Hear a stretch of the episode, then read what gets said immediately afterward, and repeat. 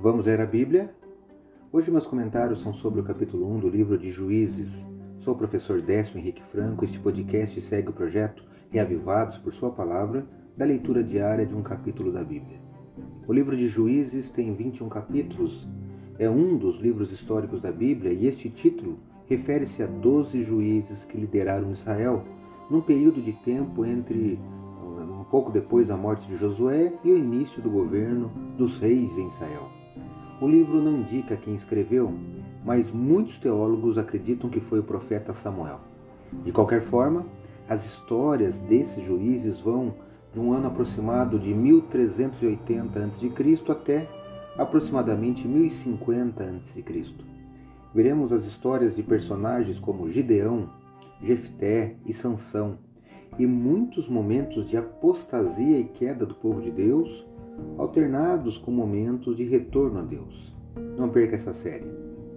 O capítulo 1 começa com o relato dos ocorridos após a morte de Josué, repete a história da conquista de Otoniel, que estava lá também em Josué 15, e relata sobre as terras que não foram conquistadas pelos israelitas, e o que isso contrariavam as ordens divinas e trariam tristes consequências, como veremos nos próximos episódios.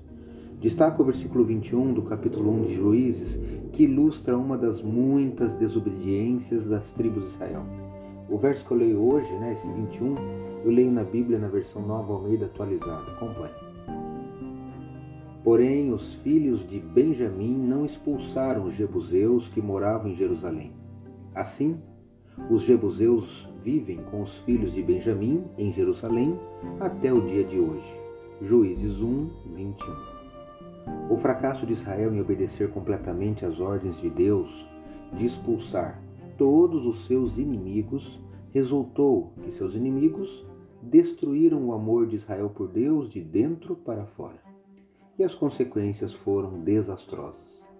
Um alerta para nós hoje é que precisamos obedecer fielmente todas as ordens e instruções de Deus que estão em Sua palavra e não tentar adaptar os ensinamentos bíblicos de acordo com nossas conveniências e preferências. Peçamos a Deus para nos ajudar a expulsar de nossa vida pensamentos pecaminosos e o desejo de seguir apenas as nossas vontades. Leia hoje Juízes capítulo 1. Esse foi mais um episódio diário deste projeto de leitura da Bíblia apresentado por mim, Décio Henrique Franco. Um abraço e até amanhã.